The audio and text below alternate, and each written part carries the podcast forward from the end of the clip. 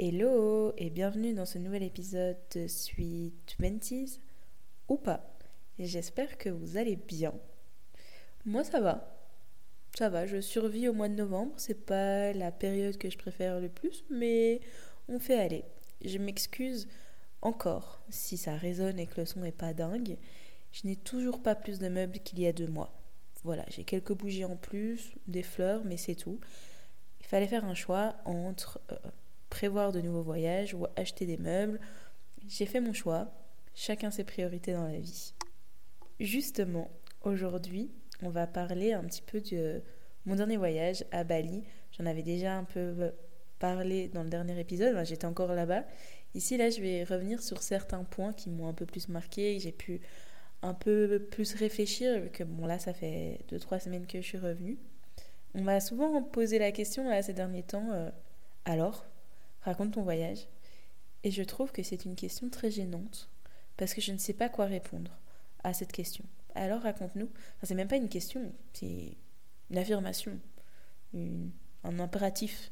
Raconte ton voyage. Mais tu veux que je te raconte quoi? Voilà, donc je suis désolée si vous écoutez cet épisode et que vous m'avez posé cette question.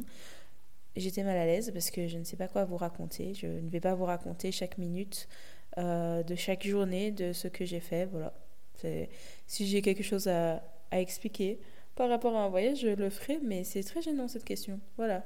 Mais donc aujourd'hui, je vais vous parler de mon plein gré de ce voyage.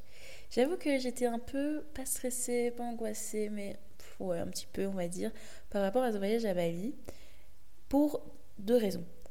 La première, c'est que j'avais peur, enfin, c'est plutôt une raison avec euh, deux réponses. Enfin, voilà, voir. En fait, j'avais peur d'être méga déçue. Parce que on m'a toujours dit, on m'a souvent répété, euh, Bali, c'est trop ta vibe, Laura, tu vas trop kiffer. On le voit partout, enfin, ces, derniers mois, ces dernières années, depuis Covid, on en voit partout. Et je m'étais dit, imagine, t'arrives là-bas et en fait, tu t'attends à un truc de malade mental et c'est pas ça, enfin, c'est pas du tout ton énergie, ça matche pas. C'est un voyage que j'attendais depuis quand même longtemps, que ça faisait longtemps que j'en parlais.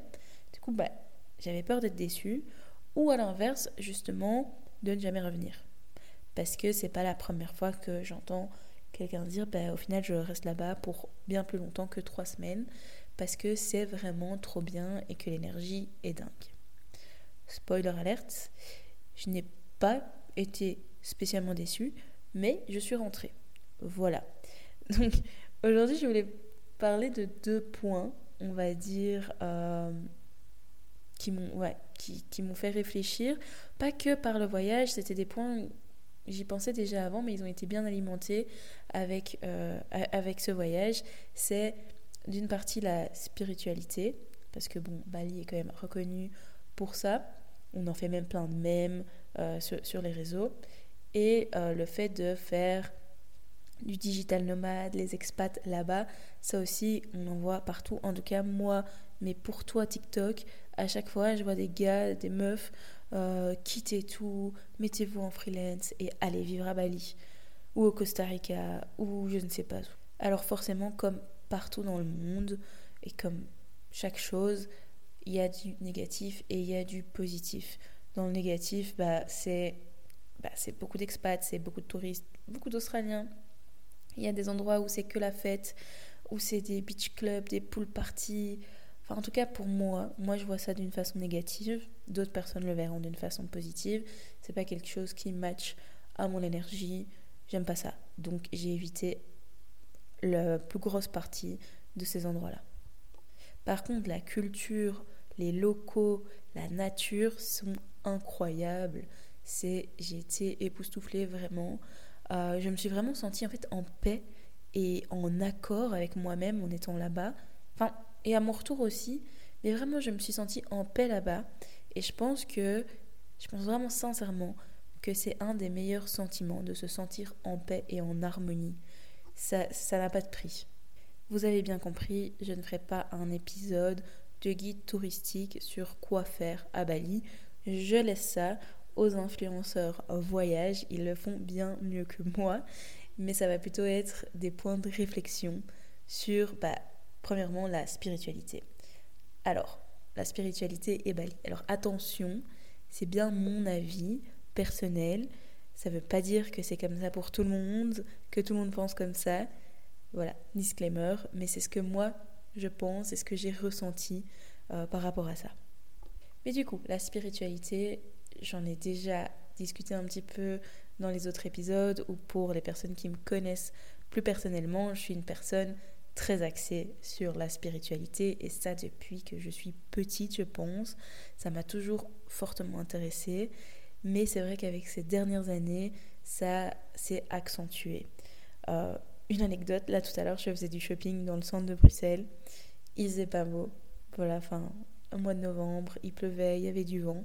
Et tout d'un coup, il y a un papillon. C'est pas une blague, vraiment. Il y a un papillon rouge qui a volé, genre, au-dessus de, moi, mais genre très très proche. Et je me suis dit, waouh, c'est dingue la probabilité. elle est quasiment nulle de voir début novembre, en plein centre de Bruxelles, où il fait tout gris, un papillon coloré comme ça. Et du coup, j'ai été voir la signification euh, de ce que c'était de voir un papillon rouge. Parfois, je, me rigole, je rigole moi-même de ce que je fais, mais j'y crois vraiment. Vous pouvez rire, mais moi, j'y crois. Je crois très très fort à tout ce qui est loi de manifestation, d'assomption. Euh, je pratique la méditation, en tout cas j'essaye de la pratiquer le plus quotidiennement possible. J'ai plein de projets perso, pro liés à ça. Enfin bref, je suis vraiment la copine un peu sorcière du groupe. Donc, quand on dit Bali égale spiritualité, égale Laura très contente. Et c'est vrai que c'est un lieu propice à ça. J'ai pu avoir des conversations, participer à des événements euh, qui m'ont vraiment fait l'effet d'une baffe, mais d'une baffe positive. Vraiment, euh, je me suis rendu compte de plein de choses. Je me suis dit, waouh, vraiment c'est dingue. À savoir aussi, si je ne me trompe pas, c'est que Bali est majoritairement hindou. Donc euh, c'est une croyance, une religion qu'on connaît très peu, en tout cas que moi je connais très peu en tant qu'européenne. Et la spiritualité fait vraiment partie intégrante de leur quotidien. Et je trouve qu'on le ressent assez fort par les activités, mais aussi par l'énergie qui se retrouve par toutes ces cérémonies. Il y a des cérémonies tout le temps, tous les jours, à chaque moment de la journée. Le trafic est incroyablement lent parce que à chaque fois il y a des rues qui sont bloquées parce qu'il y a des cérémonies de temple en temple. Et aussi notre anecdote, euh, je discutais avec euh, un taxi et on parlait justement de l'énergie qui se trouve à Bali. Et il me disait, mais en fait, l'énergie, c'est parce qu'il y a tellement de cérémonies tous les jours, tout le temps sur l'île, que ça fait monter euh, l'énergie de l'île. Voilà. Ça, c'est chacun y croit ou pas. Moi, je trouvais que c'était cohérent.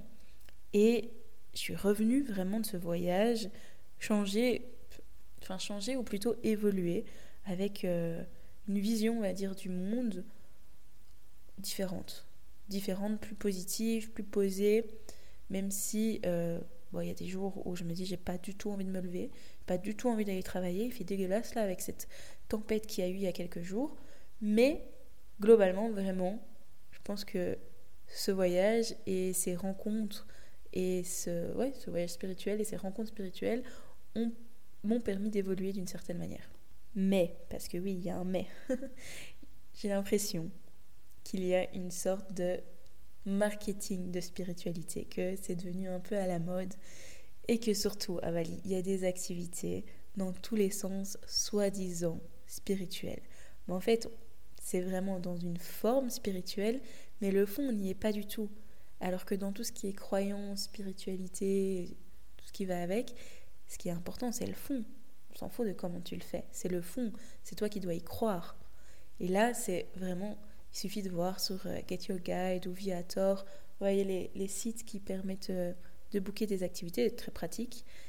Mais il y a plein de trucs, soi-disant, de, euh, des, des liseurs de de lignes de la main comme dans Manche Priem. Franchement, j'étais à deux doigts de tomber dedans. Et puis je me suis dit, mais non, Laura, enfin, c'est du marketing. Il faut vraiment que tu ailles trouver les chamans avec les locaux. Mais si tu le trouves sur Get Your Guide, il y a peut-être un souci, quoi. Alors, est-ce que c'est mauvais que la spiritualité euh, devienne un peu à la mode bon, Je pense pas que ce soit mauvais en tant que tel. Voilà, de, s'ouvrir un peu à ce genre de, à ce genre de choses. Surtout que avec la culture occidentale qu'on a, ou en tout cas européenne, où dès qu'on parle un peu euh, de divin, de mystique, euh, on est vu comme des fous ou comme des sectes. les sorcières, elles étaient mises sur le bûcher. Enfin voilà, c'est pas, on n'est pas hyper ouvert par rapport à ça dans, notre culture, historiquement. Je pense que voilà, si ça vient un peu à la mode, entre guillemets, ben ça peut ouvrir les mentalités. Mais c'est sûr que moi, on m'a traité et on me traite toujours de taré et de folle. Et je pense au premier degré, parce que j'ai des potes qui disent ça en rigolant, mais je pense qu'ils le pensent vraiment, parce que c'est vraiment pas évident, c'est vrai, d'embrasser cette partie-là de soi en étant ici. Des fois, je me suis même posé la question, imagine, Laura, un jour tu rencontres quelqu'un, ça peut potentiellement arriver, sait-on jamais, mais comment est-ce que tu vas aborder cette facette de toi? Parce que c'est pas quelque chose, je trouve, de facilement abordable dans notre société. J'ai toujours l'impression d'être une grosse allumée. Mais bon, après je me dis ça fait partie intégrante de moi et c'est à prendre ou à laisser au final. Et s'il me prend pour une tarée parce que je mets mes pierres à la pleine lune, eh ben tant pis pour lui, ok? Et donc en effet, Bali, c'est un chouette endroit pour exprimer sa spiritualité, parce que la culture y est propice et parce que les gens s'y rendent pour cela en partie aussi. Mais de l'autre côté, il faut faire attention de ne pas tomber dans... J'ai une copine qui a appelé ça la spiritualité esthétique et je trouve que ce mot est tellement... Enfin, c'est tellement bien trouvé parce que c'est vraiment ça. On va retrouver des endroits de, de yoga, de méditation, mais incroyablement beaux Bon, après, la nature est incroyablement belle, donc il ne faut pas rajouter grand-chose, mais même des endroits dingues. Mais j'ai l'impression qu'on perd le fond, vraiment le pourquoi est-ce qu'on fait ça. On est là parce que c'est beau, parce que ça ressemble, parce qu'ils disent Bali Styles, mais j'ai pas trop l'impression que c'est un Bali Style, enfin, genre c'est tout épuré, c'est tout beau, beau, c'est... C'est pas ça de base. C'est très chouette. Alors attention, pas dire ce que je ne dis pas, c'est très chouette. Moi-même, je pratique par exemple mon yoga dans des studios parfois incroyablement beaux parce que c'est agréable, c'est sûr, mais il faut pas oublier le fond du pourquoi on le fait parce que c'est beau. Je ne sais pas si c'est si ça fait sens ce que je dis. Et puis aussi, parfois j'entends des, grands discours de certaines personnes par rapport au voyage en mode euh, le voyage te permet d'ouvrir. C'est vrai, le voyage permet de s'ouvrir sur plein de choses, de découvrir plein de choses. Et c'est pour ça que j'aime tellement voyager. Et que là, ça fait bien moins 8 ans que je voyage. Mais jour, j'ai fait un peu la, rétrospective de tout ce que j'ai fait depuis, depuis le début de mes études, vers 2016 euh, comme ça. Et je me suis dit, waouh, Laura, t'as quand même fait pas mal. C'est vraiment cool. C'est vraiment cool et ça te permet de voir des choses de ouf. Mais c'est pas parce que tu voyages que tu es ouvert spécialement.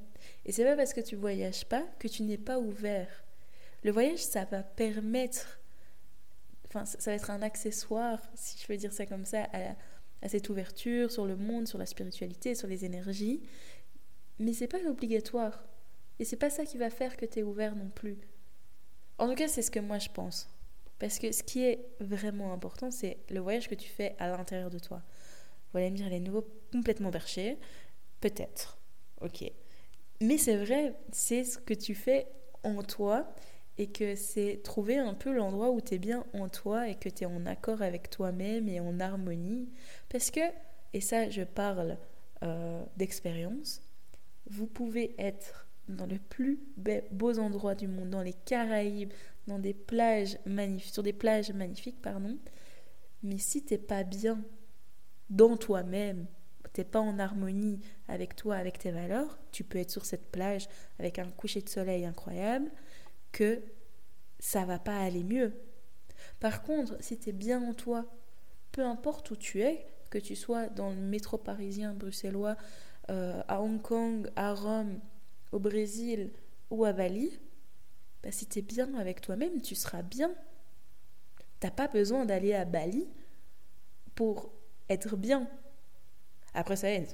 Hein, c'est sûr, c'est très agréable. Voilà, bien plus agréable que prendre le métro à 8h30, bondé, euh, en direction de Arlois chez nous.